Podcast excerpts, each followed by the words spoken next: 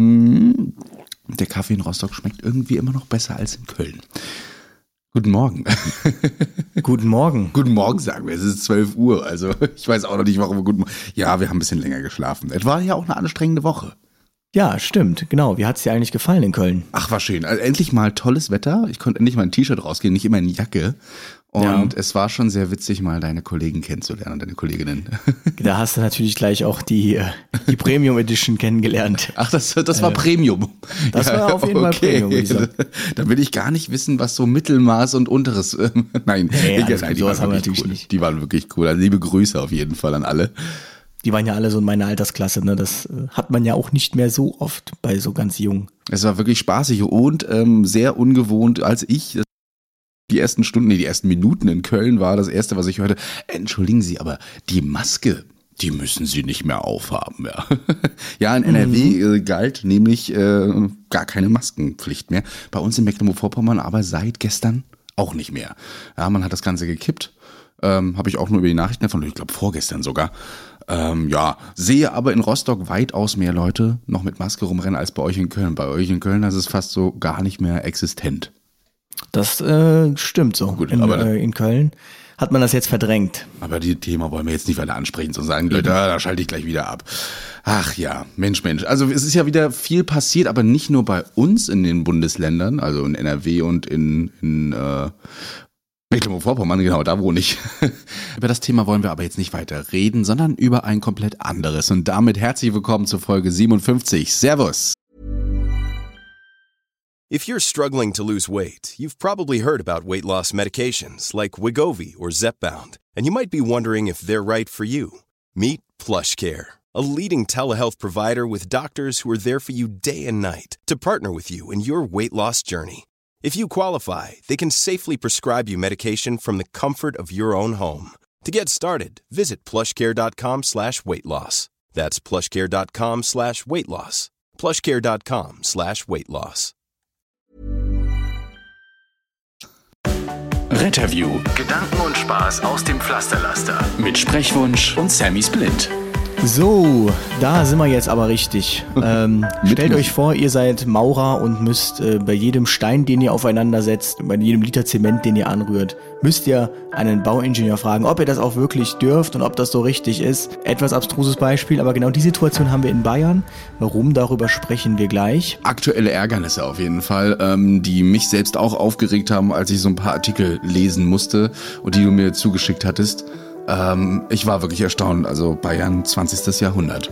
Ne? Also ich, muss sagen, ich, man, man hat da ja in so ein Nespen, äh, Wespennest, Nespenwest, äh, Wespennest reingestochen. ich hätte einfach mal gefragt, weil mir jetzt schon wieder jemand, äh, wir schicken in letzter Zeit viele so Bilder von Postkarten, wo drauf steht, ähm, dreh mal den Sauerstoff auf und dann äh, ja, da müssen wir wohl einen Notarzt nachbestellen, irgendwie so. Hm. Und ich habe dann einfach mal um Klärung gebeten in meiner Instagram-Community, dass man mir mal sagt, was es eigentlich damit auf sich hat. Ja. Daraufhin habe ich jetzt eine Vielzahl von Mails bekommen und äh, Pro und Contra tatsächlich. Also beide Seiten vertreten.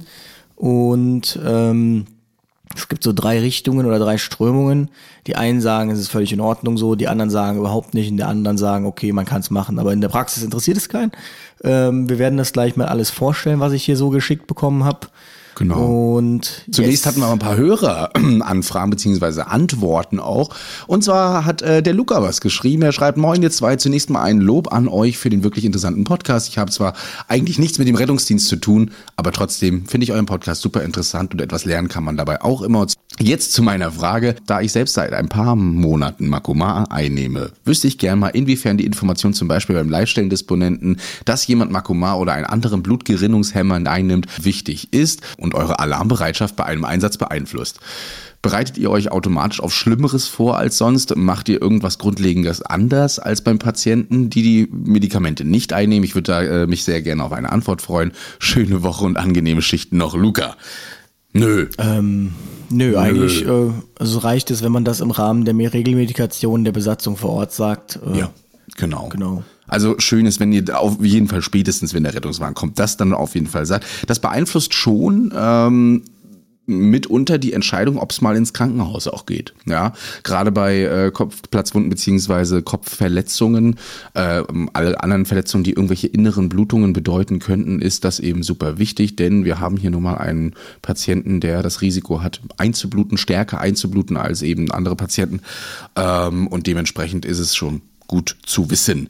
Ja, aber auch zum Beispiel bei äh, Schlaganfallpatienten und so weiter ist es gut, wenn oder bei Herzinfarktpatienten, ähm, wo das zumindest jetzt erstmal nicht auszuschließen ist, ACS, ähm, da wird das mit entschieden. Ne? Auch wenn ASS schon eingenommen wird, muss man da jetzt noch eine höhere Dosis ASS mit dazugeben. Reicht vielleicht der Barin, muss nachher eben auch mit entschieden werden. Also gut auf jeden Fall, wenn ihr es nachher spätestens bei der Crew sagt, beim Notruf jetzt nicht ganz so wichtig. Außerdem ist es ja beim Notruf auch eigentlich so, dass ihr dann explizit gefragt werdet nach solchen Dingen, ähm, wenn es den Disponenten interessieren sollte. Aber eigentlich ist ja so der Klassiker gestürzt bei Makumareinnahme, Kopfplatzwunde und dann geht's immer ins Krankenhaus, einmal ein CT machen vom genau. Kopf, damit da nichts blutet. Und dann geht's wieder zurück. Also insofern für die Besatzung ist das interessant, für den Leitstellendisponenten jetzt nicht so. Genau, denn generell werdet ihr von der Leitstelle ja auch eher ausgefragt, als dass ihr euch äh, da mit irgendwelchen Texten schon mal vorbereiten sollt. Aber dazu erfahren wir in einer späteren Folge mal noch mehr, wenn wir dann mit einem Leitstellendisponenten nämlich direkt reden. Sehr interessante Folge übrigens, kann ich euch schon mal so ein bisschen voranteasern. Genau, wir haben ja hier einiges aufgenommen in Köln. Unter anderem haben wir ja, hat der Christian mal eine, äh, eine Großstadtfeuerwehr bewundern dürfen. Ähm, hat er auch mal gefragt, ja, wäre schon cool, mal hier die Leitstelle so zu sehen. und äh, dann sagte direkt die Pressesprecherin, ja, komm, gehen wir mal kurz gucken. Und dann und, war ich in dieser Leitstelle. ja. Einfach so, einfach, ja, komm, wir gucken uns das mal an. Also so viel Vertrauen hatte man zu uns und es war wirklich gigantisch. Also ein riesen Himmel, also ein himmelweiter Unterschied zu meiner Leitstelle da. Ja, also was die Größe angeht und so weiter. Aber äh, technisch äh, auch interessant auf jeden Fall. Ich, mehr möchte ich gar nicht verraten. Technisch sehr interessant. mehr möchte ich gar nicht dazu sagen. Sonst, sonst darf ich da nie wieder rein. Sonst aber noch eine Anfrage und zwar, lieber Sammy, lieber Louis, vielen Dank für euren spannenden Podcast. Ich habe äh, vor kurzem zufällig entdeckt und höre ihn immer äh, auf meinem Schul- und Arbeitsweg. Ich bin 16 Jahre alt und komme aus der Schweiz. Ich mache meine Ausbildung zur Fachfrau Gesundheit. Das ist ähnlich wie die Pflegehelfer. Jedoch dauert das Ganze bei uns drei Jahre und wir dürfen mehr machen, wie zum Beispiel Blutentnahmen, Medikamente, Medikamente verteilen oder auch einen Dauerkatheter legen. Das ja mehr als ein Notfallsanitäter in Bayern machen kann. Ich habe am Ostermontag Folge 45 und 46 gehört am nächsten Tag musste ich schmunzeln, als wir im Unterricht äh, zum psychischen äh, Krankheiten die dissoziative Identitätsstörung durchgenommen haben und die Lehrerin sagte, dass es bei uns als Diagnose anerkannt ist. Ich freue mich auf eine Antwort von euch. Liebe Grüße, Celine. Da war jetzt keine Frage so richtig drin. Ja, ich weiß auch nicht. Ich glaube, sie wollte einfach Frage. Nur, ja, genau. Aber ich denke mal, sie würde sich einfach nur freuen, wenn wir ihr noch eine E-Mail schicken. Celine, machen wir noch. Ja, äh, danke auf jeden Fall für die Info. Und das ist schon öfter passiert, dass wir über ein Thema geredet haben und äh, Dozentinnen und Dozenten einfach gesagt haben, heute nehmen wir dieses Thema genau durch. Vielleicht haben sie uns ja auch mal gehört und dachten, oh, das mache ich heute mit meinen Kids, mit meinen äh, Auszubildenden, nicht Kids, und den Kids. Äh, beziehungsweise äh, gab es sogar schon Dozentinnen und Dozenten, die gesagt haben, hört euch mal die Folge an. Ach so, also, ja, ja, ich weiß nicht, ich habe da jetzt nicht so viel mitbekommen. Also du bist ja auch schon aufgetaucht mit deinen TikToks in manchen äh, Präsentationen, das habe ich auch schon gesehen. Ach so, ja, ja, genau, die, äh, die etwas jüngere Generation Notfallsanitäter-Ausbilder, die äh, bedient sich da gerne mal an TikToks oder äh, auch das Video Wer rettet den Rettungsdienst wurde ja äh, ausführlich diskutiert in den Notfallsanitäterkursen. Ja. Das ist auf jeden Fall. Also da alle so völlig demotiviert, demotiviert gesessen haben und dann musste der Lehrer sie wieder motivieren. Ja, also das sind erstmal so die Anfragen. Es gab noch einige andere, äh, die wir aber uns noch mal ein bisschen aufsparen für die nächsten Folgen. Deswegen seid uns nicht ganz böse. Denn äh, das Thema heute ist, glaube ich, so ein bisschen ausgedehnter und das waren so die größten Antworten. Es fing an mit der Gabe von Sauerstoff, die von den ärztlichen Leitern in Bayern äh, restringiert wurde. Das war ein Übergang, ne? ja, streng genommen fing es an mit der äh, neuen S3-Leitlinie. Ja, okay, ganz streng genommen. Aber so fing die unser Gespräch wurde in an, Bayern in ja. eine 2C Maßnahme Leitlinie, ich weiß nicht ganz genau, wie sie es nennen. Mhm. Und ähm, vielleicht mal kurz zur Erklärung, was ähm, für die, die jetzt gar nichts mit Rettungsdienst zu tun haben, 2C und so weiter. Worum handelt es sich da? Es gibt ja die Abstufung. Das sind Leitlinien, die systematisch entwickelte Feststellungen beherbergen. Die sollen Ärzten, aber auch anderen Angehörigen von Gesundheitsberuf und Patienten eben bei ihren Entscheidungen über eine angemessene Gesundheitsversorgung unter spezifischen Umständen unterstützen. Ja, die sind nicht bindend, müssen auch im Einzelfall, wie zum Beispiel auch im Rettungsdienst, angepasst werden. Teilweise berücksichtigen sie eben gewisse Aspekte äh, des Behandelns. Sie enthalten aber auch keine Wertung über das Outcome, das muss man ganz klar sagen. Und da gibt es eben von der AWMF gewisse Leitlinien. Die AWMF ist übrigens die Arbeitsgemeinschaft der wissenschaftlich-medizinischen Fachgesellschaften. Ja, und äh, diese Entwicklungsstufen ja, von ICE 1 bis S3 gibt's vier Stück, äh, die wurden von denen gemacht, wobei die S1 eher so eine Leitlinie ist, die von einer Expertengruppe in informellem Konsens erarbeitet wurde. Ähm, bei S2K hat eine formale Konsensfindung stattgefunden, bei S2E eine systematische Evidenzrecherche. Und bei der S3-Leitlinie, da haben alle Elemente einer systematischen Entwicklung äh, stattgefunden, also eine Logik, Entscheidungs- und Outcome-Analyse. Und äh, da wurde dann die klinische Relevanz auch noch bewertet mittels Studien und regelmäßiger Überprüfung.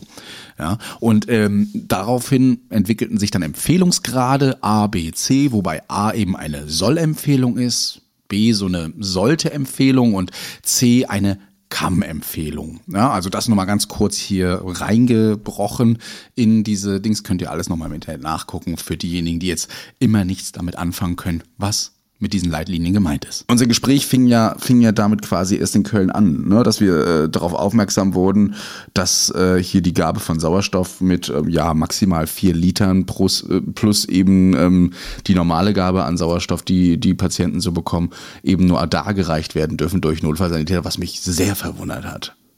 Sehr verwundert.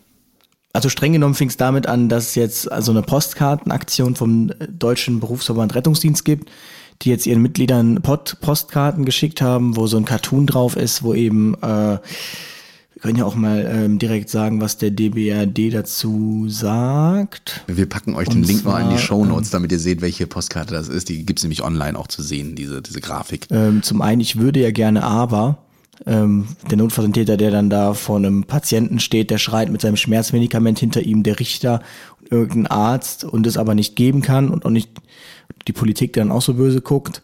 Und ähm, dann hatte mir jetzt jemand noch einen ganz expliziten Link, da ist er, geschickt, wo der eine DBRD, also der Deutsche Berufsverband Rettungsdienst, sagt, was das äh, Problem ist, Protestkartenaktion Bayern. Die Situation für das Rettungsfachpersonal in Bayern hat sich nochmals verschlechtert und damit auch die Versorgung der uns anvertrauten Notfallpatienten.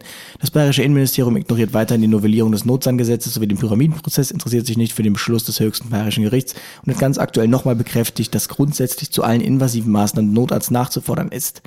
Zudem hält das Ministerium an den fehlenden 2C, äh, an den fehlerhaften 2C-Algorithmen mit all den sich daraus ergebenden Nachteilen für Notfallpatienten fest, dass seit dem 1. März Sauerstoff in einer Dosierung von zwei bis vier Litern pro Minute ohne Notarztnachforderung gegeben werden darf ist an Respektlosigkeit gegenüber den Notfallsanitätern kaum zu übertreffen. Solche Regelungen, eine derart restriktive und, not und für Notfallpatienten versorgungsnachteilige Ausgestaltung des Notfallsanitäterberufs ist in Deutschland einzigartig. Es scheint dem Freistaat vielmehr um eine möglichst durchgängige Notarztalarmierung zu gehen, deren Begründung hierfür primär in der einsatzorientierten Vergütung zu finden ist und nicht darin, ob der Notfallpatient davon ernsthaft profitiert. Das ist ja schon und, mal, ja, das ist ja schon mal genau, Not, äh, ein Wir haben jetzt so Postkarten, da ist ein äh, eine RTW-Besatzung die Patienten versorgt und sagt, äh, geht mal mit dem Sauerstoff auf sechs Liter rauf. Und dann sagt der andere, okay, da müssen wir erst einen Notarzt nach, äh, mhm. dazu holen. Ja. Ja, und das soll jetzt alles ans bayerische Innenministerium geschickt werden. Kann ich verstehen teilweise. Also gehe ich auch mit der Chor, dass es schon ein bisschen komisch ist, aber man darf es nicht, ich glaube, man kann es nicht so pauschalisieren. Es geht ja hier grundsätzlich um erstmal um äh, zwei Arten von Patienten, Patienten, die gar kein Problem normalerweise mit Sauerstoff haben, mit, mit der Atmung haben, na, die dann mit äh, vier Litern auch mal befeuert werden können, also wo die Sauerstoffsättigung unter 94 geht. Äh, und dann geht es eben die Patienten, die eben schon eine Atemwegserkrankung haben, beispielsweise jetzt in diesem Fall COPD, ja, ähm, wo man dann eben auch nur mit zwei Litern oxygenieren trainieren soll und ähm, um eine Hyperkapnie ähm, zu vermeiden. Hyperkapnie für all diejenigen ist es einfach eine Übersättigung an CO2 im Blut.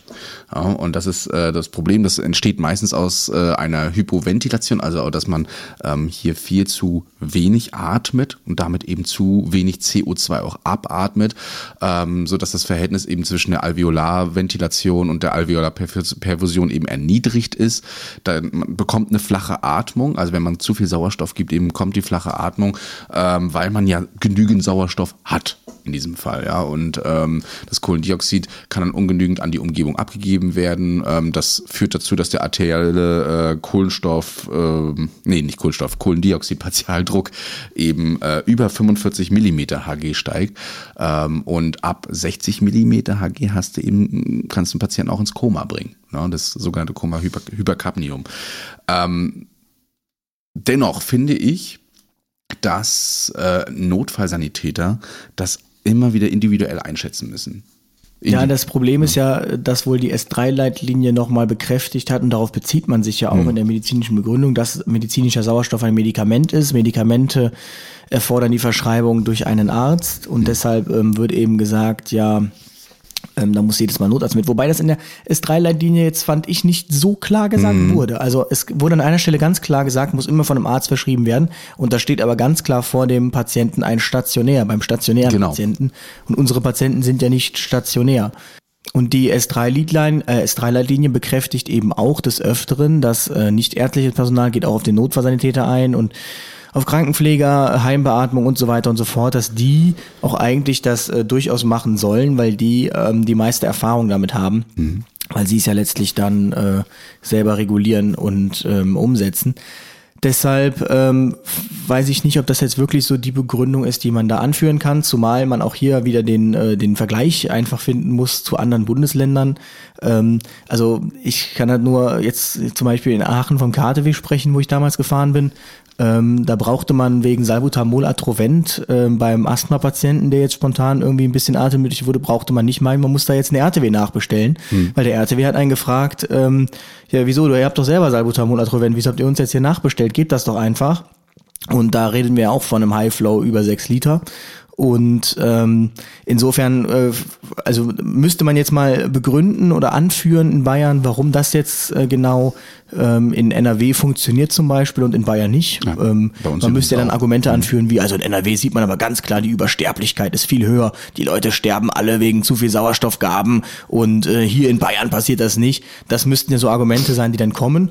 Was man schon sagen muss, und das hat jetzt hat ja auch einer schon geschrieben, und das klang ja auch beim DBRD so an, ähm, dass die Bayern eine überdurchschnittliche Notarztquote haben. Also wirklich sehr, sehr hoch. Also zum Beispiel jetzt in Aachen haben wir so 20 Prozent in Bayern ähm, haben sie fast über 40 Prozent und hatten sogar 50 Prozent mal. Ja. Also jeder zweite Einsatz mit Notarzt. Und jetzt mal ganz im Ernst, wenn ich mir da mal so Bilder anschaue, wie die Notärzte da teilweise aufmarschieren. Also ähm, das Einzige, was was mit Notarzt zu tun hat, ist meist noch das Auto. Dann steht da, äh, steigt da ein Hausarzt mhm. aus, ja, hat dann Crocs an, Crocs, S3 Sicherheitsstiefel kennt man in Bayern scheinbar nicht, auch noch auf so einer eisglatten Straße.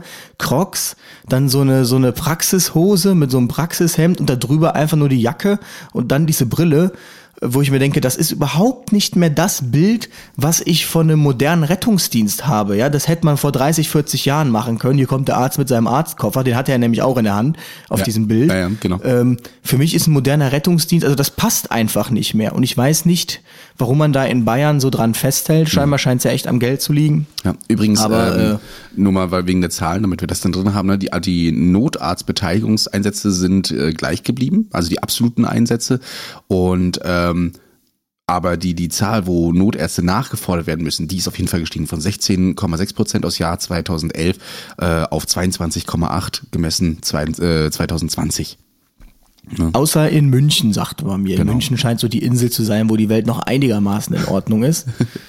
ähm, ja, wir können ja mal einfach vorlesen, was die Leute hier so geschrieben mhm. haben. Ähm, hallo, bezogen auf deine Frage O2-Gabe und NA. Ähm, ist es bei mir so, es ist bei mir so, ich arbeite in Weiden-Oberpfalz. Natürlich kennen wir alle die Algorithmen, bei denen ich bei einer bestimmten Litergabe einen Notarzt nachfordern muss.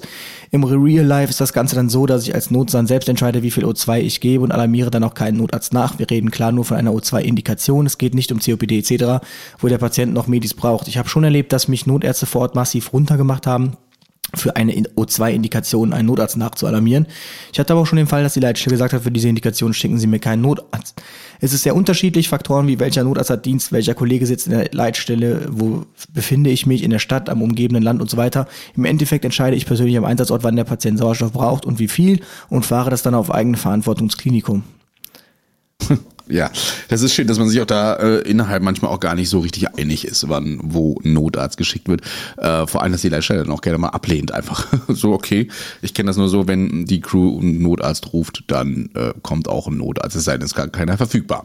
Ne? Das äh, ja, gut, übrigens da ist auch wahrscheinlich ein bisschen ne? anders, weil da haben die wahrscheinlich kaum welche. Ne? Da ist ja gefühlt ein Notarzt zuständig für keine Ahnung wie viele ja. Kilometer. Aber ich meine, so kann man sich halt auch künstlichen Bedarf schaffen. Ne? Aber das finde ich eben so witzig. Da gab es ja auch Aussagen, die so ein bisschen pauschal kommen. So von wegen, naja, wenn jetzt der eine Notarzt nicht verfügbar ist, ich gucke gerade mal, ähm, Ach ja, hier. Kann kein Notarzt entsendet werden, kommt noch ein Rettungswagen mit einem Notfallsanitäter, der ebenso Hilfe leisten kann. Ja, das geht ja gar nicht. Also der, der darf ja eben auch keine Entscheidungen treffen. Ne? Das ist äh, so eine, eine Aussage des bayerischen Innenministeriums übrigens gewesen. Ne? Dann schickt man halt noch einen Rettungswagen hin. Ähm, oder ist der lokale Notarztstandort unbesetzt oder bereits im Einsatz, kommt jederzeit der nächstgelegene Notarzt aus dem Nachbarbereich, wo man dann bedenken muss, aber was ist, wenn der dann nicht verfügbar ist, dann kommt halt der weiterhin nächstgelegene und so wird der Kreis größer, der durch den zweiten oder dritten Notarzt eben abgedeckt werden muss. Ja, also auch ein Riesenproblem eben, wenn hier der Notärztemangel, der übrigens in Bayern herrscht, ähm, immer ich größer Ich bin tatsächlich wird. echt äh, verwundert über diese Diskussion, also weil also man kann sich das gar nicht vorstellen, aber das ist in anderen Bundesländern so eine alltägliche Geschichte. Mhm. Also ich hätte nicht gedacht, dass man darüber so diskutieren kann in Bayern. Ne? Mhm. Also Vielleicht kennt ihr äh, das, das Lied noch mal von, von Felix Peter, dieses Guten Tag, ich heiße Felix Peter. Das, das wird in Bayern gerade richtig gelebt. Ne? Ich bin Notfallsanitäter und darf einfach nichts machen. Der Notarzt kommt eine halbe Stunde später und bis dahin unterhalten wir uns Felix nett Peter hat sich Bett. ja noch wesentlich mehr gewünscht. So ja. und also in Bayern, also darüber muss man wahrscheinlich gar nicht sprechen. Ähm, hier hat noch jemand geschrieben, Hallo Luis, die Diskussion um die Sauerstoffgabe ist gerade eine Stellvertreterdiskussion, die, wie ich finde, gerade sehr emotional und nicht sehr sachlich geführt wird. Der Sauerstoff hat jetzt den offiziellen Stellenwert eines Medikamentes bekommen und damit unterliegt er auch Indikationen und Kontraindikationen. Dies haben die Leiter, Leiter Rettungsdienst zum Anlass genommen, hierfür eine 2C-Delegation zu schreiben, was ich grundsätzlich für nachvollziehbar halte. Der 2C-Algorithmus widerspricht etwas der O2-Leitlinie. Der Zielbereich bei den Patienten ohne Hyperkapnie-Risiko ist bei den ärztlichen Leitern Bayern bei 94 bis 98 Prozent, in der Leitlinie 92 bis 96 Prozent. Die RLADs begründen das mit einem gewissen Sicherheitsaspekt. Die O2-Leitlinie gibt an, dass unter 92 Prozent keine O2-Gabe ähm, erfolgen soll. Bei der, RL, äh, bei der RLAD Bayern-Delegation wurde über eine O2-Gabe bis 94 Prozent würde eine O2-Gabe bis 94 Prozent erfolgen. Grundsätzlich wird sich dann äh, gerade daran gestört, dass der bayerische Notsand dadurch nur vier Liter äh, pro Minute Sauerstoff beziehungsweise zwei Liter pro Minute Sauerstoff geben darf und ab dann grundsätzlich der Notarzt nachgefordert werden soll. Bei Patienten mit Heimsauerstoff wird die Flussrate addiert, bla bla bla. Grundsätzlich hätte man von Seiten des ärztlichen Leiters einen besseren Algorithmus schreiben bzw. entwickeln können, aber dem Notsan bleibt immer noch der 2a, mit dem er agieren kann. Des Weiteren muss man sich überlegen, wenn der Patient mit 4 Liter Minute bzw. 2 Liter Minute nicht adäquate aufsättigt, ob eine notärztliche Therapie nicht vielleicht eine sinnvolle Möglichkeit ist. Zum Verstehen ist es auch wichtig, dass es in Bayern von Hof im Norden bis Garmisch-Partenkirchen im Süden überall einheitliche Vorgaben gibt und nicht wie in anderen Bundesländern sehr viele verschiedene. Dadurch dauert es in Bayern etwas länger, bis sowas verabschiedet wird.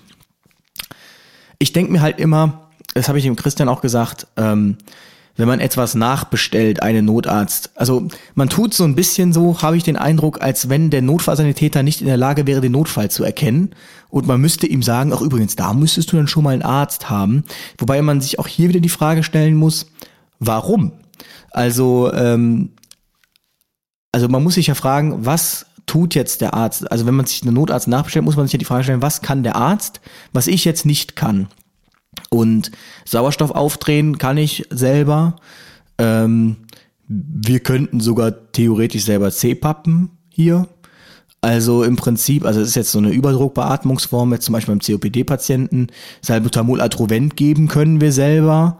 Ähm, also das sind alles Dinge, für die braucht man ja formal keinen Notarzt. Und äh, ja, deshalb ist so eine Grundsatzdiskussion. Ja, nee, auch eine große ne? Kompetenzfrage des Berufsbildes Notfallsanitäter. Wofür wurde er erfunden? Ja, fühlt man sich mal vor Augen, dass die äh, über drei Jahre hinweg auf den Rettung die größte Errungenschaft der Menschheit, der Notfallsanitäter. Äh, ja, es, ist, es, es soll eigentlich eine, ja, auch eine Revolution im Rettungsdienst ja anführen. Es ist das erste Berufsbild. Die werden drei Jahre auf den rettungsdienstlichen Alltag vorbereitet mit äh, Notfallsituationen verschiedenster Brisanz, werden das erste Mal durch alle möglichen Klinikbereiche durchgejagt, ähm, die man beim Rettungsassistenten übrigens noch nicht so hatte. Ja, ähm, auch Rettungswachenpraktiker viel mehr weit aus. Ja, die sollen Fähigkeiten erlangen, sie sollen ärztlich begleitet werden, sie werden staatlich auch nochmal examiniert, geprüft, damit sie heilkundliche Maßnahmen machen können, die eben präklinische relevant sind und werden nur darauf vorbereitet.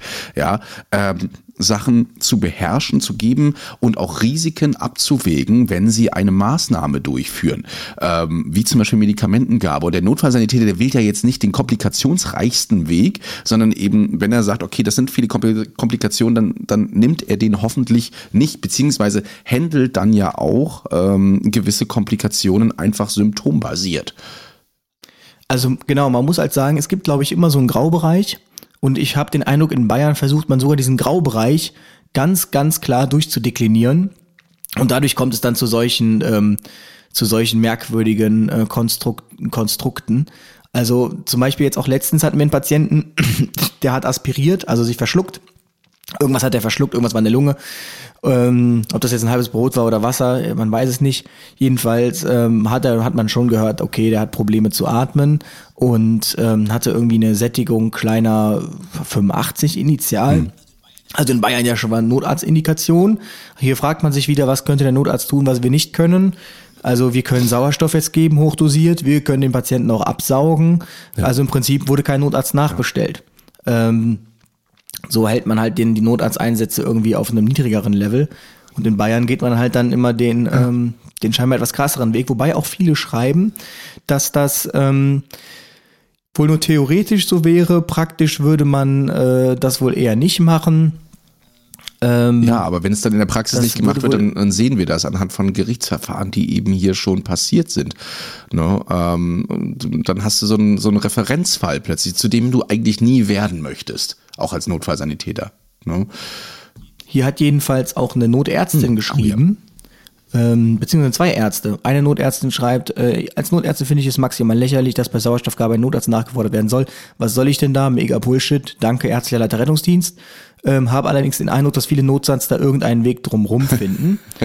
Und dann. Hey Boys, ähm, ihr schafft das. Der nächste hat noch nie jemanden gejuckt. Ich bin dort gefahren von 2009 bis äh, vor kurzem, als ich noch Notzahn war und auch als Doc bin ich noch mit NEF gefahren und die letzten zwei Jahre, da gab es nie Diskussionen. Ist also ein Gerücht, zumindest im Bereich, in dem ich war. Mhm. Ähm, Interessant.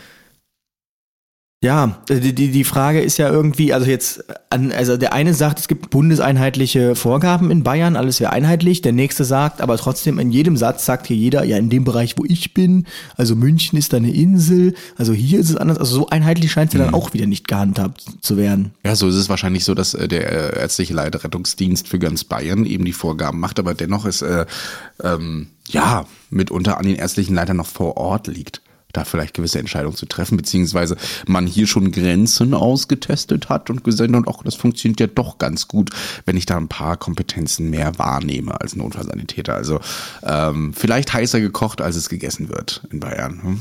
Hier schreibt aber auch jemand, in Bayern gibt es die vom ärztlichen Leiter definierten 1C-Maßnahmen nur mit Nachforderung eines NA getätigt werden dürfen.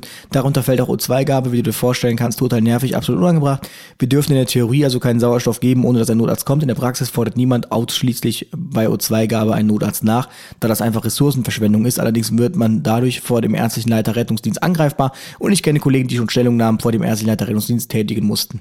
Ja, ich glaube, der der berühmteste Rettungsdienst oder Leiter Rettungsdienst ist ja hier der aus Landshut. Glaube ich, so der unbeliebteste ärztliche mhm. Leiter Rettungsdienst meiner Meinung nach äh, in Deutschland, der ja da irgendwie so eine persönliche Querelchen auf einmal dann da angefangen hat mit einem Notfallsanitäter, der einfach nur einen Zugang gelegt hat und dann da anfing mit, äh, das darfst du nicht und du darfst hier gar nichts mehr machen. Ja. Also in Bayern ist man, man rühmt sich ja in Bayern immer so, ja, wir in Bayern, wir machen immer alles cool, bei uns in Bayern gibt's die ganzen Probleme nicht, aber ähm, also bezüglich Notfallmedizin muss man sagen, ist man in Bayern ja echt hier auf dem, auf dem Niveau der 80er. Und das ist das, das Problem, wenn es nachher ums Paragraphenreiten geht. Also sagen wir mal, wir haben einen Fall, der lief irgendwie schief. Einfach auf, aufgrund von vielen Komplikationen, Patient viel, gut vorbelastet und so weiter. Und dann kommt es zu einer Rechtfertigung. Dann ist es ein Problem, dass das in solchen Leitlinien drin steht, beziehungsweise in solchen Vorgaben. Denn dann beruft man sich einfach auf, ja, warum habt ihr keinen Notarzt gerufen? Das stand doch da drinne. Es ist zwar schön, dass äh, in der Praxis dann gesagt wird, ja komm, also da vertrauen wir euch schon. Ne? Finde ich auch ganz gut. Aber wenn es nachher um Rechtsstreitigkeiten geht, da steht der ärztliche Leiter da und sagt, ähm, ja, sorry, aber äh, also ich habe euch da eine Vorgabe gemacht. Und wenn ihr da keinen Notarzt ruft, dann müsst ihr euch schon selbst für das Ganze verantworten. Ne? Beziehungsweise dann gibt es da nochmal einen auf den Deckel. Ne? Also wie, wie in Landshut beispielsweise, einfach sagt, ähm, ja, lief ja eigentlich ganz gut, aber ähm, ihr seid raus. There's never been a faster or easier way to start your weight loss journey than with PlushCare. PlushCare accepts most insurance plans and gives you online access to board-certified physicians who can prescribe FDA-approved weight loss medications like Wigovi and Zepbound for those who qualify. Take charge of your health and speak with a board-certified physician about a weight loss plan that's right for you. Get started today at plushcare.com slash weight loss. That's plushcare.com slash weight loss. plushcare.com slash weight loss. Mir hatte auch irgendwer hier so geschrieben, ähm, dass es zwischen den Zeilen wohl schon so wäre, dass es da, das hätte ihm auch mal nur das gesagt, dass man wohl pro Transport oder so vergütet wird. Und dass deshalb. Ähm, Hast du einen Frosch im Hals, oder? Ja, ja genau, dass man pro Transport vergütet wird und dass man deshalb ähm, eigentlich immer bestrebt, das Einsätze zu fahren als Notarzt und so kann man sich halt künstlich die Einsätze hochtreiben. Aber ich verstehe das nicht. Auf der einen Seite sagt man, wir haben keine Notärzte, wir kriegen seit Jahren, seit Jahren die immer gleichen Dokus zur immer gleichen Zeit. Rettungsdienst Bayern, irgendein Kaff, das man nicht kennt, wenn man nicht in Bayern wohnt. und ja, äh, Notarzt, Doktor, Volker, irgendwas. Ähm, auf dem Weg zu einem Einsatz, dann sitzt er da irgendwie in seinem Zuhause, isst mit der Family irgendwas zu Abendessen, auf einmal kommt dann so eine Alarmierung, wo ich mir denke, das hat für mich schon gar nichts mit Rettungsdienst zu tun, dann fährt er dann da selbstständig mit seinem NEF durch die Gegend und ähm, also sowas gibt's hier gar nicht. Nee, also sowas gibt's da bin ich ja schon äh, froh um die Struktur, die das hier alles hat, dass es hier ja. Rettungswachen gibt, dass hier ein NEF von zwei Personen besetzt wird, ähm, dass hier alle einheitliche Uniformen zu tragen haben. Ja Außer der äh, super coole Arzt, der mal meint, er muss im Kasach dann aufmarschieren, aber gut. Und ähm, ja, also es ist so schade, Ahnung, seit Jahren hat man dort Notarztmangel können, und ja. es wäre ja ein leichtes, äh, dem entgegenzuwirken, mhm. aber schon diese Frechheit, das ist ja auch eine Riesenfrechheit tatsächlich, dass man irgendwie sagt, äh, der Notfallsanitäter wäre ein guter Ansatz, aber langfristig müssen wir uns da eigentlich andere Lösungen überlegen, zum Beispiel mehr Notärzte. Das, das sagt ja schon alles. Leute, guckt euch im internationalen Markt um. Wie viele Notärzte gibt es denn? Also äh, im internationalen, internationalen Markt. Naja, es ist doch so. Guck nach Großbritannien, guck nach in, in die Niederlande. Äh, da gibt es sowas wie NEFs so gut wie gar nicht mehr. Ne? Ja, also, die schaffen es ja komischerweise auch alle, ne? Genau. Ne? Da gibt man denen mehr Kompetenzen. Äh, die Ausbildung ist auch noch um ein weiteres härter, so ein Paramedic, also den höchsten Paramedic zu machen. Das ist schon, äh, ist ein Studium. Ähm, ähm, dafür hat man aber eben die Kernkompetenzen und man traut es ihm auch zu. Ne? Man gibt es ihm auch. Und ähm, ich muss jetzt, kann jetzt nur von hier widersprechen, von Rostock, äh, auch hier fängt man an, den Notfallsanitätern diese Maßnahmen eben zu erteilen, ne? indem man eben auch sagt, ich prüfe das nochmal kurz ab, spreche mit denen. Äh, bei uns ist es ja noch recht einfach, seine Notfallsanitäter zu kennen als ärztliche Leiterin ähm, und ähm, denen dann eben zu sagen, okay, also das könntest du alles machen. Na, das ist kein Problem und selbst wenn, ähm, wird das hier auch ganz gut gehandhabt, aber wie gesagt, also das mit Bayern, das, das finde ich immer nur krass und vor allen Dingen am 13. April hat das Innenministerium oder der bayerische Innenminister dann auch noch dieses neue neue Projekt eines Rettungseinsatzfahrzeuges vorgestellt, wo so ein Notfallsanitäter drauf ist, das REF, so nennen sie das, wird glaube ich in München gerade getestet. Und haben wir schon drüber gesprochen. Da haben wir schon mal eben, da haben wir schon mal drüber gequatscht, ne? Und wo dann eben Notfallsanitäter hinkommt und dann eben Entscheidungen treffen soll oder Maßnahmen ergreifen soll, die er gar nicht ergreifen kann, theoretisch gesehen. So. Ja, das verstehe ich jetzt tatsächlich dann auch wieder nicht. Ja. Ähm, da wurde mir übrigens auch äh, geschimpft und gesagt, nein, das haben die Bayern nur wieder geklaut. Das gibt's äh, im Norden schon schon länger, dieses RAF. Aha, aha. Genau. Aber ähm, ja, irgendwie eine sehr verzwickte Lage. Die Frage ist, ob man da irgendwie je vernünftig gegen ankommen wird. Also wenn selbst die Politik ja, wie einige hier schreiben, ähm, auf der Seite eben der ärztlichen Leiter ist, ich weiß halt auch nicht, wovor man da Schiss hat irgendwie. Keine Ahnung. Hat sich ein Arzt jemals die Notfallsanitäterausbildung angeguckt? Also das, das frage ich mich jetzt mal ganz ernsthaft, wenn, wenn man so eine Entscheidung fällt. Ja, ähm, man geht auch davon aus, dass wir nur Pflaster kleben können, Verband machen, das war's. Also Erste-Hilfemaßnahmen, die dürfen wir machen und Transportmöglichkeiten. Also das, das sind wir eigentlich immer noch. Und ähm, dann haben wir, da, dann können wir es auch beim Rettungsassistenten belassen. Selbst die dürfen dann schon teilweise mehr, muss man wirklich sagen. Ne? Also wenn dann ich muss also nee, also der Rettungsassistent nee. äh, in nicht Bayern konnte wahrscheinlich ja. früher mehr als der Notfalltäter ja. jetzt in Bayern. Ja, ist einfach so. Und ich, ja, nee, das ist eigentlich nicht die Intention gewesen damals. Ne? Man hat äh, auch, ähm, als die Diskussion überhaupt im Bundestag geführt wurde, hier schon einiges gesagt. Da hieß es eben eine verbesserte Qualifizierung dieser Berufsgruppe, Einsparpotenziale bei Krankenhausbehandlungen, Vermeidung unnötiger Notärzte. So hieß es damals im Beschluss des Notfallsanitätergesetzes im Bundestag 2012. Das ist wortwörtlich so gesagt worden. Ähm, und da frage ich mich einfach, wo wo man jetzt 2021, also äh, 22, zehn Jahre später ähm, gelandet ist, im 20. Jahrhundert, also kurz vor 2012. Ja, also verzwickte Situation. Tut mir leid für jeden, der da in Bayern Notfallsanitäter sein muss. Vielleicht müsste man einfach mal anfangen, für jede O2-Indikation nachzufordern. und quasi dann die Leute so sehr abzufacken und so sehr dieses System zu überfordern, ja. ähm, dass sie dann von selbst auf die Idee kommen zu sagen, das macht ja gar keinen Sinn. Vor allem der Gag ist ja irgendwie, das ist ja jetzt auch neu quasi, ähm, deshalb sagt der DBRD, das wäre eine Unverschämtheit, dass sie jetzt überhaupt Sauerstoff geben dürfen. Also im Rahmen dieser Zielbereiche da dürfen sie ja Sauerstoff geben, auch dann geregelt bis. Vorher durften sie es wohl gar nicht. Auch das unvorstellbar, wirklich mhm. unvorstellbar. Ja. Also ja, also ich kann das nur immer sagen, es gibt, also in Aachen hat zum Beispiel einen Notfall-KTW, der hat ein KTW, der mit einem Rettungssanitäter, einem Rettungshelfer besetzt wird, manchmal mit zwei Rettungssanitätern, der hat, ähm, der hat Diazepam, der hat Dormicum für die Nasalapplikation beim Krampfanfall, der hat Salbutamol Atrovent, ähm, also der ist Nitro, also der ist äh, Biotensin, der ist äh, bestens gerüstet und da war es wirklich so, wenn du da auf die Idee kamst, für was für etwas, was du selber hast, ähm, damit es ein anderer macht, nachzubestellen, dann hast du Ärger bekommen. Mhm. Ja. Ähm, auch hier wieder so ein Zitat äh, von der äh, vom bayerischen RDG. Äh, die ärztlichen Leiter sollen demnach, wie erwähnt, lediglich ergänzend delegiert tätig werden. Ne? Also das heißt, die sollen die Patientenversorgung im öffentlichen Rettungsdienst durch ärztliches und nicht ärztliches Personal einfach nur äh, überwachen und einheitliche Standards überwachen. Ähm, und so hat man es jetzt auch getan, indem man gesagt hat, na ja, also mein Standard ist hier, äh, gerade in Bayern, dass nicht mehr der Notfallsanitäter nach seiner, ich nenne es jetzt mal Behandlung, nach seinen heilkundlichen Maßnahmen ähm, den Patienten einem Arzt zuführt, sondern man hat hier die, genau definiert, dass immer danach ein Notarzt dabei sein muss. Sonst ist es normalerweise so, für alle, die sich nicht auskennen, wir dürfen äh, auch sagen, theoretisch gesehen ist der Arzt, der dann, äh, dem, der, dem der Patient nachgeführt wird, ähm, auch der Hausarzt. Das kann, könnte man durchaus so weit, so weit gehen. Das hat, hat man im Notsangesetz recht offen gelassen. Ärztliches Personal kann auch hier der Hausarzt sein. Das heißt also, wenn ich den anrufe und der sagt, Mensch, ja, ich komme auch vorbei, beziehungsweise Patient geht dorthin, könnte man das theoretisch gesehen auch machen. Aber hier hat man jetzt ganz speziell gesagt, dass nur der Notarzt danach, nicht mal der Arzt in der Klinik, dem ich jetzt den Patienten zuführe, nein, es muss ein Notarzt dabei sein. Und ähm, das führt eben dazu, erstens, Ne? Viel zu viele Notärzte werden rausgerufen. Zweitens eben Unsicherheit. Wenn ich es nicht mache, kann ich bestraft werden dafür oder kann ich eben Disziplinarverfahren bekommen.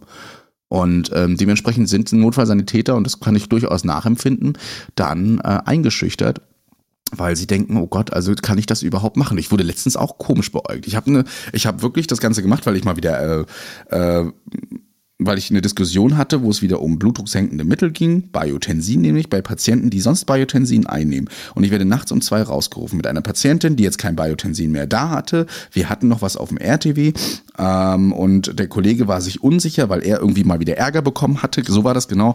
Und dementsprechend haben wir nachts eine Notärztin nachgefordert, um ein Medikament zu geben, was sie sonst im Notfall immer nimmt. Ja, aber ja, das geben wir der Christian ja jetzt. ist sowieso der Notarzt-Nachbesteller von Rostock, habe ich so den Eindruck. Ich? ja, ja.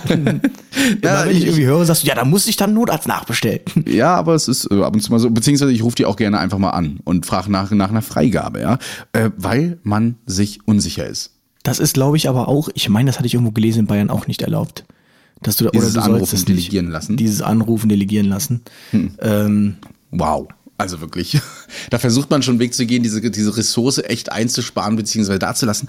Und ähm, das, das finde ich eben auch so geil. Das Innenministerium hat hier auch eine lustige Aussage getroffen. Ja, also wenn der Notarzt dann dann kommt, dann ist er ja auch wieder zügig frei, wenn sie sich davon überzeugt haben, dass sie tatsächlich nicht benötigt werden. Also dieses möglicherweise ganz schnell wieder frei, das ist schon mal erstmal 10 bis 20 Minuten Anfahrt, je nachdem ob ländlicher Raum oder nicht. Dann kommt das Protokoll schreiben, ja, das Anamnese erheben die Ärzte kommen ja nicht rein sagen, ja, sieht alles gut aus, sondern die unterhalten sich mit dem Patienten noch. Also mal so zügig wieder frei, das ist nicht mal einfach so in zehn Minuten getan, sondern es kann eine halbe Stunde bis eine Stunde trotzdem dauern. Ja, ähm. Also ich muss, ich muss sagen, das war doch, als wir hier auch äh, zusammen beim Telenotarzt waren, hat doch auch einer erzählt, dass er irgendwie in Bayern war und dieses völlig abstruse Bild da beobachtet hat, wie da irgendwie ein Notarzt angefahren kommt, dann in den RTW steigt irgendwie und äh, das NEF wurde dann von irgendwem anders gefahren, weil er ja alleine gefahren ist. Und das muss man sagen, das ist halt einfach Rettungsdienst auf dem Niveau der 80er Jahre. Das kann man nicht anders sagen. Also ähm, das gibt es so eigentlich nicht mehr und ich hätte das auch nicht mehr für möglich gehalten. Das hat für mich nichts mehr mit Rettungsdienst zu tun. Mhm. Und ich finde es ja gut, dass jetzt endlich auch mal eine Fortbildungspflicht für Notärzte gefordert wird. Ähm, also ich will auch gar nicht wissen, nach welchen merkwürdigen Algorithmen dann da äh, die, die 50 Jahre Hausärzte, die Notarzt fahren, dann die Patienten behandeln, ja. weil sie auch seit Jahren keine Fortbildung mehr hatten. Also keine Ahnung, sehr, sehr merkwürdig. Und das sagt ja auch das eine Gericht, als es da in dieser ähm, Landshut-Debatte äh, aufkam, sagt ja auch, dass Verstandesdünkel da eigentlich kein Platz ist. Ja. Und ich habe auch echt den Eindruck, in Bayern ist es halt nur Standesdünkel. Bayern ist halt sehr konservativ da irgendwie eingestellt. Mhm. Und ähm, Tja, also ich bin froh, dass ich jetzt nicht in Bayern Rettungsdienst fahre. München scheint ja echt so äh, ganz okay zu sein, aber hier sieht man auch wieder, München ist halt eine Großstadt, eine riesige Großstadt, mhm. Millionenstadt und hier weiß man scheinbar, dass das einfach praktisch nicht umsetzbar ist, weil man so viele Patienten hier mit Atemnot fährt. Wenn man dafür jeden Quatsch nachbestellt, dann, äh, also das kann man wahrscheinlich nicht mehr bedienen einfach dann. Ne? Mhm. Ne?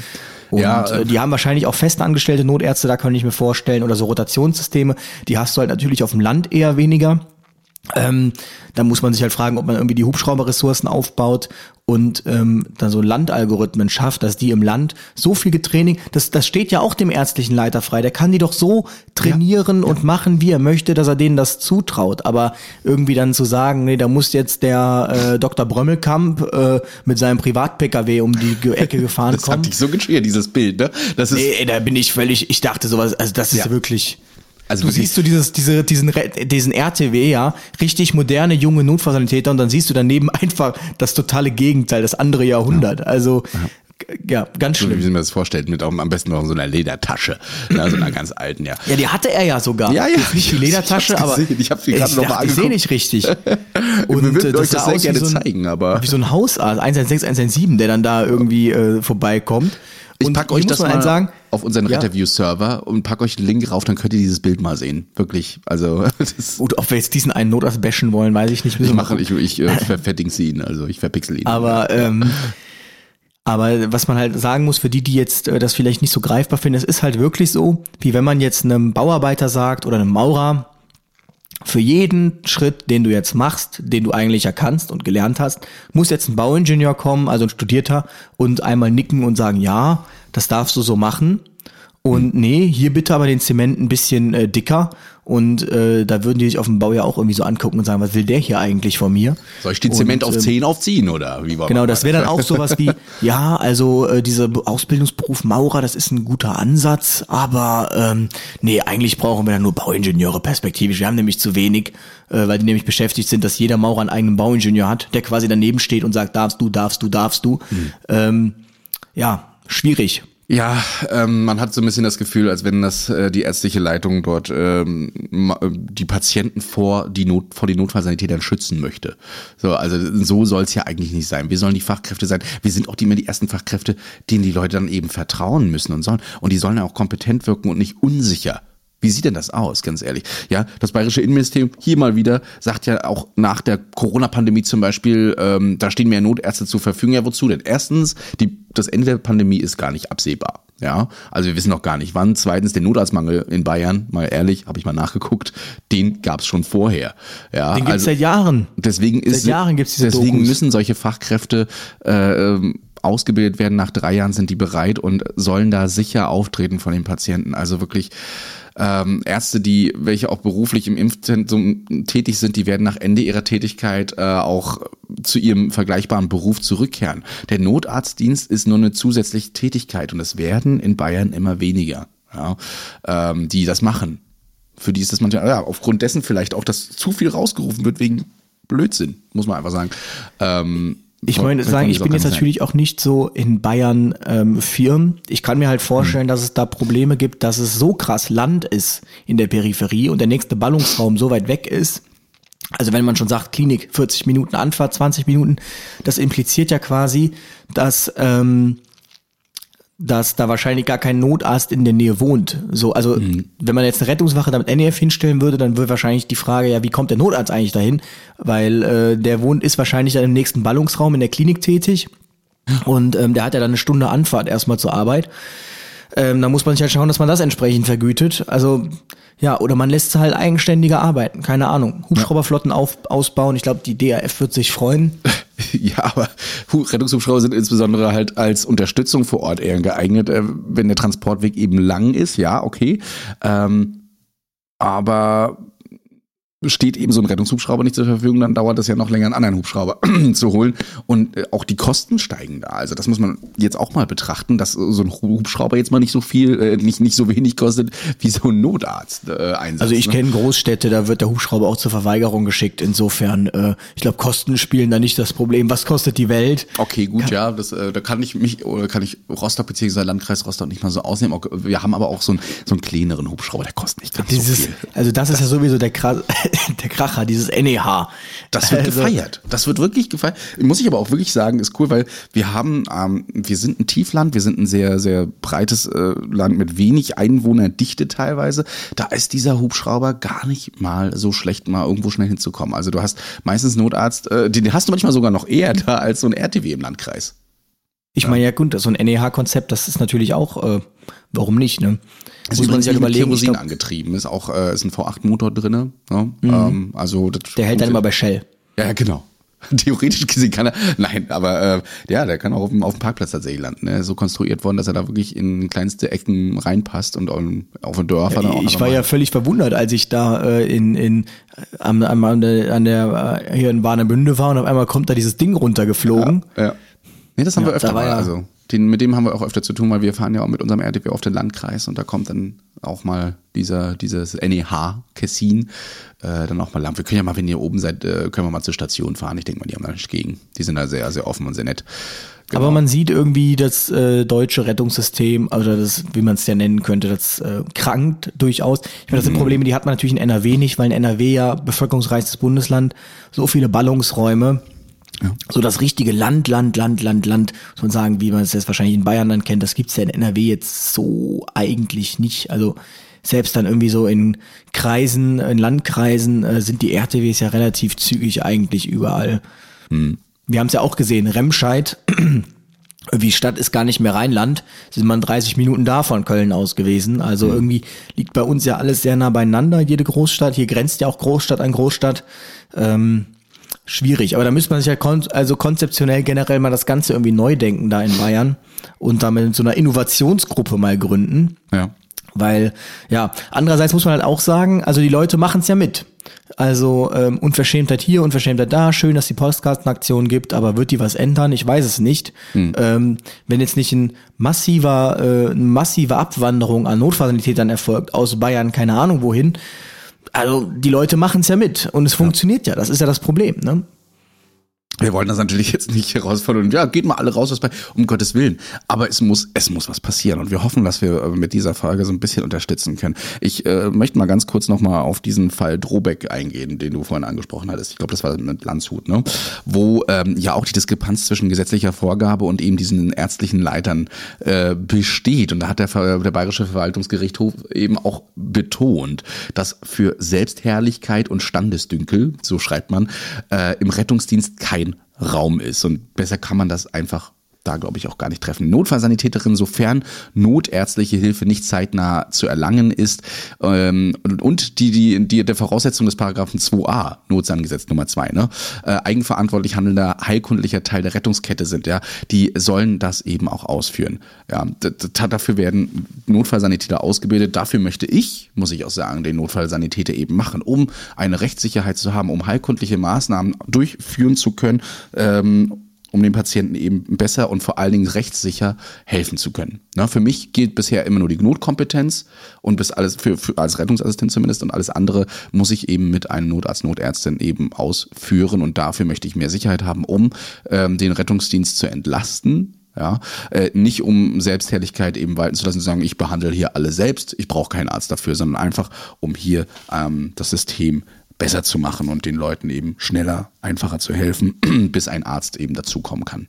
Ich hatte mich auch mal mit jemandem unterhalten, der sagte, ja gut, der sagte, ich sage das jetzt, ich gebe das einfach nur weiter, das trifft wahrscheinlich auch nicht auf jeden zu, also auf Aachen schon mal auf, ganz auf jeden Fall nicht, aber der sagte, ja gut, bei ärztlichen Leitern äh, ist das auch nicht selten so, dass die im Krankenhaus nicht mehr gern gesehen sind, so und deswegen werden die dann ärztlichen Leiter.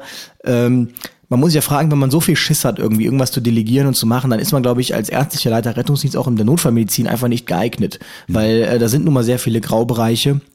Und äh, wenn man ständig Schiss hat, dann ist man auch als Notfallsanitäter oder als Rettungssanitäter nicht geeignet in diesem Beruf. Wenn man ständig Schiss hat, irgendwas falsch zu machen und so und so, dann ist das einfach nichts für einen. Ähm, und man muss ja sagen, man kann sich ja einfach mal am Stand der Wissenschaft, mehr will man ja gar nicht, man einfach mal am Stand der Wissenschaft orientieren, mal einen Blick über den Tellerrand schauen, blicken in unsere Nachbarländer, da funktioniert das alles. Und wenn es mhm. nicht irgendwie Studien gibt, die jetzt gezeigt haben, ja, also hier so viel Hyperkapnie, ein Patient nach dem anderen hier in der CO2-Narkose, ganz, ganz schlimm, dass sowas wirklich ähm, begründbar ist, dann verstehe ich nicht, warum man sich nicht einfach mal da auf eine ähm, auf einen vernünftigen Konsens einigen kann. Ich meine, ich finde es ja gut, dass es so eine Leitlinie eigentlich so für das ganze Bundesland gibt. Das ist ja eigentlich so, mhm. und wenn man danach handelt, dann hat man Rechtssicherheit. Das finde ich ja schon mal an sich nicht verkehrt. Aber dass die dann so extrem ausfällt, keine Ahnung, da kommt ja auch mal das Argument dann mit dem schwächsten Glied. Und das ist so ein Argument, das kann ich überhaupt nicht nachvollziehen, weil ich habe eher die Erfahrung gemacht, das schwächste Glied weiß eigentlich, dass es ein schwaches Glied ist und fängt jetzt nicht an, damit irgendwelche Medikamenten rumzuspritzen, sondern eher ähm, ist das schwächste Glied dann das Glied, das ständig nachbestellt, ähm, eben weil es weiß, dass es nichts weiß. Genau. Ja. Shakespeare. Uh, der Dumme denkt, er sei weise, nur der Weise weiß, dass er dumm ist. Stimmt, ja. Äh, herrlich. Also, bildet unsere Notfallsanitäter einfach so weit aus, dass äh, man sich sicher sein kann, äh, diesen die Kompetenz zuzugestehen, wenn ihr Angst habt, da draußen euren Notfallsanitätern eben etwas zu, zu delegieren. Das kann ich auch immer nur sagen. Äh, lernt sie kennen, arbeitet mit ihnen äh, und ihr werdet feststellen, dass da einige wirklich gute Leute drin sind, die genau wissen, welches Risiko eingehen sie, welches Risiko sie eingehen, wenn sie eine Maßnahme durchführen. Ähm, ich ziehe den Hut vor allen, die jahrzehntelang mittlerweile schon im Rettungsdienst sind, manchmal sogar nur in Anführungsstrichen als Rettungssanitäter und mehr Ahnung haben von Komplikationen als ja so manch junger neuer Notfallsanitäter oder Rettungsassistent, noch wenn es sie noch gibt. Ähm, dementsprechend sollte man das eben auch mit beachten. Das sind keine dummen Menschen, die da einfach rausgeschickt werden und dann äh, machen die da mal irgendwas mit Blaulicht. Also Nein. Ne? Ja, wie gesagt, es scheint ja da irgendwie unter einem monetären Charakter zu haben. Ja. Man muss halt auch sagen, äh, wie lange ist der Rettungsdienst an einem Patienten ähm, effektiv? Hm. Und äh, wie viel kann man denn da wirklich dann so falsch machen durch so eine, zum Beispiel ein Liter Sauerstoff zu viel die Minute? Also ähm, das sind einfach mal, deshalb steht ja auch nicht umsonst eine S3-Leitlinie beim stationären Patienten. Wenn er das jetzt hier über jeden Tag kriegt, dann ist das schon sinnvoll, dass das äh, ärztlich äh, angeordnet wird. So, ähm, naja, äh, schwierige Geschichte, aber man kann nur hoffen, dass es besser wird. Aktuell sehe ich das nicht. Bin mal gespannt, ob diese Postkartenaktion zu irgendwas führt. Glaube ich auch noch nicht so wirklich. Ich fand jetzt, muss ich offen gestehen, auch die Postkarte nicht so schlagkräftig. Mhm. Also, ähm, hm. Ja, also für jemanden, der keine Ahnung davon hat, was Richtig. ich jetzt mal dem bayerischen Staatsministerium zutrauen würde, der versteht überhaupt nicht, was diese Postkarte von ihm will, glaube ich. Na gut, wenn, wenn mehrere davon ankommen, vielleicht fragen sie dann schon mal nach, was das soll. Äh, ich denke mal, auf der Postkarte wird ja dann hinten vielleicht auch mehr draufstehen als nur so eine Karikatur. Ähm, man kann es versuchen, ne? also darauf irgendwie aufmerksam zu machen. Vielleicht wird es zu einer politischen Debatte. Die Frage ist halt eben, wird man äh, politisch so viel erreichen können, dass die ärztlichen Leiter. Gut, ärztlicher Leiter ist ja staatlich bestellt, das muss man ja auch sagen. Dementsprechend muss er ja ähm, auch ein bisschen drauf hören. hoffen wir einfach, dass es äh, sich zu einem Guten wendet, dass man äh, darüber nochmal nachdenkt und sagt, okay, vielleicht sollten wir da doch ein bisschen was umwenden. Also wichtig ist nur, umwenden. wenn ihr in eine, das, ja, umwenden, um, umdrehen, um, umkehren. Äh, vielleicht, äh, wichtig ist es nur, wenn ihr in eine Diskussion geratet, versucht das Ganze nicht emotional zu führen, sondern konstruktiv. Ja, ähm, oh, jetzt kommen hier die weisen Tipps von Christian. Nehmt euch das zu Herzen, jetzt alle mal die Ohren spitzen. Mimi, ja, ist doch so. Also teilweise, was wir hier an Nachrichten bekommen haben, ist schon emotional sehr geführt. Ne? Also was ich hier noch so lesen kann, wir haben ja nicht alles vorgelesen, hier sind ja wirklich einige Sachen drin, auch viele, die sich gleichen. Wie du schon sagtest, ja, bei uns ist das eben nicht so oder wir machen das halt so nach Bauchgefühl und ähm, nee, also das versucht das wirklich so anzuführen. Es gibt genügend Pamphlets hier auch, wo diskus diskutiert wird über diese ganzen Maßnahmenkataloge der ärztlichen Leiter, wo man sich auch einiges rausziehen kann an Argumenten. Und ähm, wenn ihr dann dazu kommt, dass äh, man ein großes Gespräch führt, hier dann auch ähm, Pro und Contra gut abgewogen werden kann. Und ich sehe hier mehr Pros für einen Notfallsanitäter äh, und dessen Kompetenzen als, als Kontras. Du guckst so ernst. Was, was liest du? du liest ja, ich hatte mir gerade ne? noch was durchgelesen von jemandem, der wohl ähm, Notstand in Bayern ist und vorher RS in äh, NRW war, im Kreis Soest. Mhm. Und er sagte halt auch, dass das so wäre, wenn man, äh, wenn er jetzt ein RTW oder auf dem KTW für Sauerstoff nachgefordert hätte, hätte man ihn gefragt, ob er nichts gelernt hat. Und in Bayern sieht das wohl wieder alles ganz anders aus. Das Problem ist einfach, dass hier die Ärzte jeden Einsatz, teilweise jeden Patienten äh, danach bezahlt werden. Und ähm, der Notarzt in NRW bekommt immer das Gleiche. Ich bin mir da nicht so 100% sicher. Ich meine, es gäbe auch eine Einsatzpauschale irgendwie, aber irgendwie ist in NRW keiner jetzt daran interessiert, viele Einsätze zu fahren, habe ich so einen Kann ich bei uns berichten? Also bei uns gibt es das nicht, so eine Einsatzpauschale. Das ist tatsächlich ähm, einfach eine insgesamte Pauschale. Ich habe auch schon einige Ärzte gefragt, einfach mal so, wie, wie sieht das aus für jeden Transportschein so? Gibt es da so ein bisschen? Nee, nee, das ist tatsächlich nicht so. Ja.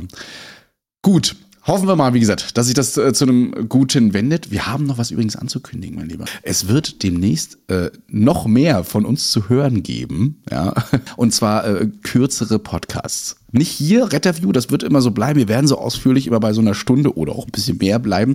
Aber wir haben für diejenigen, die nicht so viel Zeit haben und trotzdem viel Wissen kompakt äh, aufsaugen wollen, äh, eine neue Kategorie Retterview. Und zwar die sogenannten Retterview Shorts. Das wird hier auch überall rauskommen, wo es Podcasts gibt. Heißt Retterview Shorts, könnt ihr demnächst dann nachgucken. Wird gerade eingerichtet und aufgenommen von uns. Und äh, da bekommt ihr wirklich alles nochmal kurz und kompakt. Manchmal auch einfach eine Übersicht über die Themen, die jetzt in äh, groß laufen, aber eben auch einzelne Themen, die ihr hier bei Retterview noch nicht gehört habt. Also seid gespannt, ab nächster Woche soll das Ganze dann starten und dann bekommt ihr in unregelmäßigen Abständen mehrmals eventuell sogar mal die Woche ein paar neue Themen zu Erste Hilfe, aber auch Rettungsdienst. Genau, im Prinzip wie TikTok nur für Spotify. Genau. Dreimal die Woche ist so angepeilt. Aber das sind dann wirklich nur so fünf bis zehn Minuten Clips maximal. Genau. Wo wir einfach nur ganz kurz irgendwas erklären für die, die schnell wenig Zeit haben und verweisen dann aber natürlich gerne auf die entsprechend lange Folge, wo das dann ausführlich ähm, durchgekaut wurde. Aber wir hoffen natürlich nicht, dass ihr dann vom großen Podcast auf den kleinen geht. Also nee, ihr könnt auch beides hören. Hier nur. nur hier, genau, nur hier. genau. Bei dem anderen werden wir nur sachlich ernst bleiben. Auf Richtig, werden wir sachlich ernst. Und hier gibt's auch den, äh, den extra Humor. Genau. Wir schreiben auch immer dazu, falls Luis mal alleine, alleine redet, falls ihr mit ihm mal alleine sein wollt und, äh, und ich nicht genau, dabei das wird also schon so sein. Es, wir werden auch nicht immer zusammen sein, sondern wir werden auch mal ähm, Guck mal, wenn ich jetzt denke, auch ich will jetzt zwar, das ist ja interessant, wie ich, wenn ich jetzt einen TikTok mache, darüber erzähle ich jetzt mal kurz was, dann erzähle ich euch da sechs Minuten was zu. Hier äh, schrieb mir gestern noch eine so, wann kommt Louis eigentlich mal nach Rostock? Wann kann man euch mal zusammen an der Küste sehen? Ich, ten, ich tippe mal so auf Juni, könnte auch Mai werden. Ich muss noch mal schauen, wo es da einen günstigen Zeitslot gibt. Ähm, dann komme ich auf jeden Fall hoch. Da muss ich mir noch überlegen, wie ich überhaupt hochkomme. Juni ist, glaube ich, auch der neue Aquapark bei uns offen. Also von daher. Ui. Ja, du musst ja auch ein bisschen was erleben. Wir können ja nicht nur Aquapark. Hubsch Hubschrauber zeigen und so weiter. Ja, das ist ganz witzig. So Wasserskianlage und dann kommen dann auch Blobbing und Wasserrutschen und alles mögliche hin. Ja, das äh, macht auf jeden Fall Spaß. Und äh, vor allen Dingen ist es im Juni auch vielleicht ein bisschen sicherer, dass hier die Sonne länger draußen ist. Ne? Zurzeit haben wir ganz gutes Wetter, aber das kann im Mai immer noch mal ganz anders werden. Eisheilige ja, hier und ist so schon wieder, hier ist schon wieder bewölkt. Wir hoffen, ihr habt es ein bisschen genossen. Wir hoffen, ihr, äh, wir haben genügend äh, über das Thema jetzt geredet mit ärztlichen Leitern und so weiter. Wünschen ganz, ganz viel Kraft den Notfallsanitäterinnen und Notfallsanitäter da draußen, mit dem Ganzen fertig zu werden. Wir wollten ja, wir wollten ja eigentlich über Impfung reden. Ne? Eigentlich aber, wollten wir über äh, Impfung reden, aber das. Dann kam schon wieder das jetzt ploppte bei uns auf. Ja. Ihr seht, wir sind immer am Puls der Zeit. Und geplant kann man eigentlich gar nichts. Gut, dann machen wir Impfung. Impfung Teil 2. Das ist zumindest Stand jetzt der Plan. Wenn nicht nur irgendwas kommt, war jetzt der Plan. Impfung Teil 2, Acute Community Nurse, Schrägstrich, Gemeindenuversität, Schrägstrich, Community Paramedic. Und dann Feuerwehr Köln. Meine Güte, also so viel schon wieder. Ihr, ihr merkt, ähm, wir werden einfach nicht müde. Genau, wir werden einfach nicht müde. Wir einfach nicht müde, ja. Wir Gut. Dann bis denn, bis demnächst. Äh, genießt den Sonntag und yes. wir hören uns. Ciao. Genießt die Woche. Bis denn. Ciao, ciao. Retterview. Gedanken und Spaß aus dem Pflasterlaster. Mit Sprechwunsch und Sammy Splint. Und jetzt kommt wieder Tinder-Werbung. Echt swipe. Even when we're on a budget, we still deserve nice things. Quince is a place to scoop up stunning high-end goods for 50 to 80% less than similar brands. They have buttery soft cashmere sweaters starting at $50, luxurious Italian leather bags, and so much more. Plus, Quince only works with factories that use safe, ethical, and responsible manufacturing. Get the high-end goods you'll love without the high price tag with Quince. Go to quince.com/style for free shipping and 365-day returns.